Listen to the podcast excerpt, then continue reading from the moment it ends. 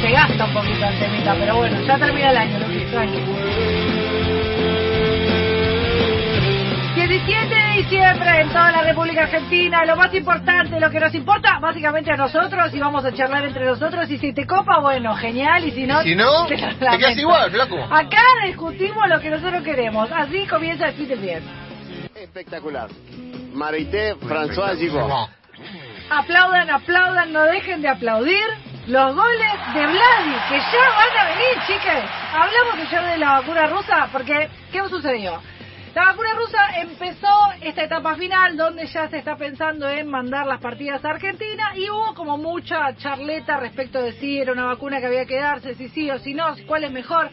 Vladimir Putin dijo que la vacuna rusa contra el coronavirus es segura y eficaz y que se va a aplicar la vacuna lo antes posible. Porque todavía la reina todavía no se vacunó. Claro, pero porque hubo Vladi va a ir por versiones encontradas en las últimas horas respecto de declaraciones de Vladimir Putin que me parece que tienen que ver con algunas otras cosas, porque justo en el mismo momento en el que se dan algunas noticias se dan otras noticias. Claro, cuando no viene Pfizer, Claro. Claro, es como que... eh, se- vacuna viene y la vacuna del Claro, mal. claro, viste, es como si fuera Como a comprar la- la... Play o la Xbox. Como la vacuna del mundo occidental parece que tarda un poquito más, Sí. aparece lo- los fantasmitas Sí, diciendo sí, que eh, la de Vladi es mala.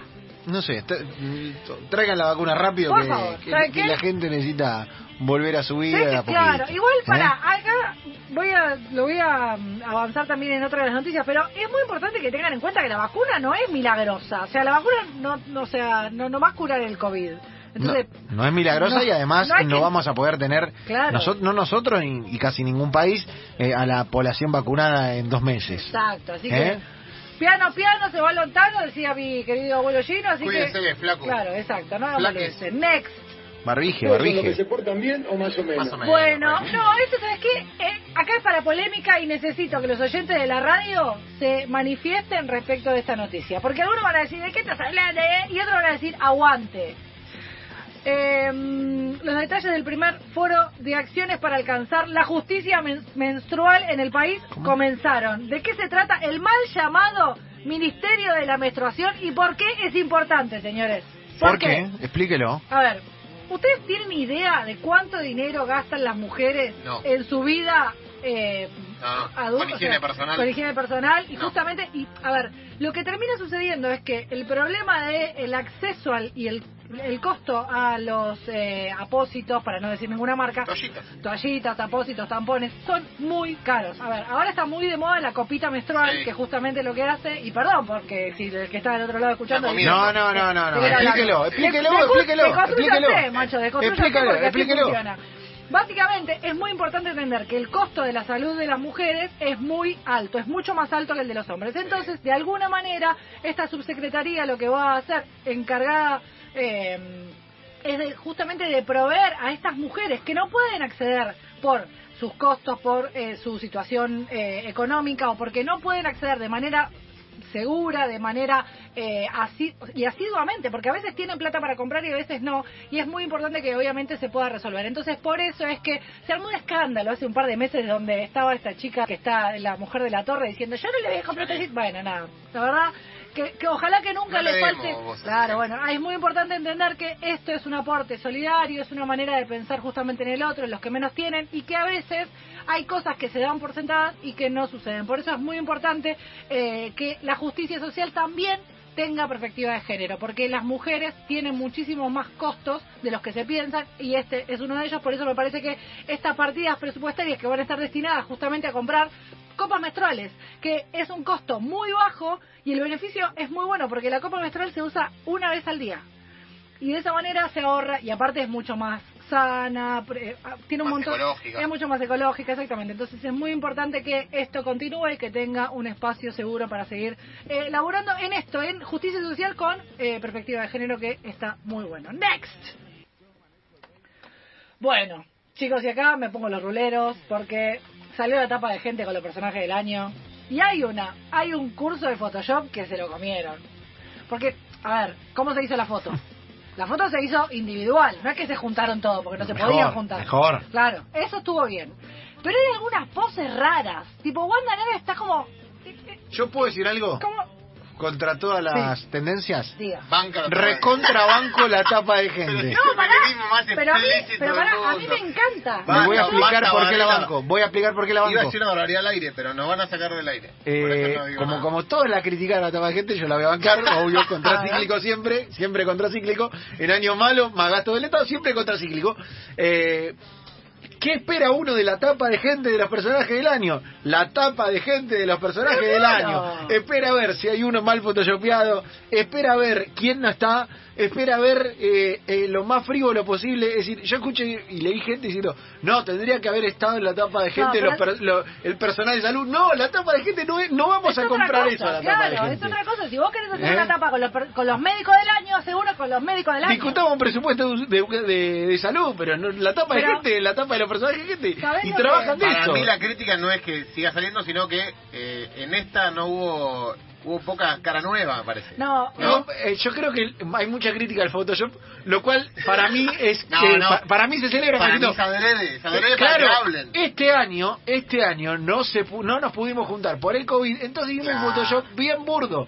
Porque si haces un Photoshop muy bueno, Pero- ¿con qué pretexto nos juntás el año que viene si podemos nos- Photoshopear? ayer nos juntamos los tres a discutir sobre eh, técnicas de clickbaiting. claro. Sí. ¿sí? Bueno, hoy vamos a hablar de eh, los problemas que te trae alguna foto mal puesta. No, terrible. Porque aparte, te voy, a dar un te voy a dar un ejemplo básico. En la última línea de los que están, viste que están, no sé por qué algunas mujeres como que las, las, las sientan en el piso, no sé, esas son poses que yo no soporto y no las entiendo, eh, pero en la última fila, Santiago del Moro está cayéndose, está dándole la espalda a los 38 de la foto. O sea, ponelo mirando para adentro, no mirando para afuera. Como que se quiere ir de la- Es como que se quiere ir de la tapa. O ponelo del otro lado. Empujando a Yanira a la torre. No sé, pero está al revés. Entonces, esas cosas como que dale. ¿No la viste y no te pareció que te, te chocaba un poco? Porque hay una idea que creo que se intentó hacer y era que como arriba de Santiago del Moro está Wanda Nara con el codo saliendo para Sí. afuera, como que pareciera que Wanda apoya el codo sobre la espalda de Del Moro. No se logró. Hay que ver el bar, hay que ir al bar. No se lo Hay que ir al bar. Hay que ir al bar a ver qué dio. Hay, Bueno, que, ir- no hay sé. que ir al bar a ver qué dio Obviamente que tenés para todo el fin de semana y analizar uno por uno porque... ¿Hay, eh, ¿Hay brazo ampliando volumen de cuerpo de Guantanara? Eh, sí, aparte como que se está agarrando la panza, no se entiende, no sé, está No mal entiende, cortado, mal cortado, mal cortado, no sé. Next. Entonces cada uno tiene su estilo. Bueno, mucha información y muchas noticias en el deporte. Hoy a la mañana, porque Comebol siempre puede sorprendernos, comenzó el No me mires a mí. eh, comenzó el Congreso de Fútbol Femenino de Conmebol. Sí. A ver, todo bárbaro. 17, 18 y 19 son tres días con jornadas, con charlas sobre fútbol femenino que lo recontrabanco. Ahora, ¿lo vas a hacer el mismo día que se entregan los premios de la FIFA? ¿No podés poner otro día, Conmebol? Dale, el mismo día. Ey, pregúntame. Escúchame, Conmebol, ¿podés cambiar la fecha de... así no coincide el, el evento de Debes con el Congreso? Ahora me fijo. No.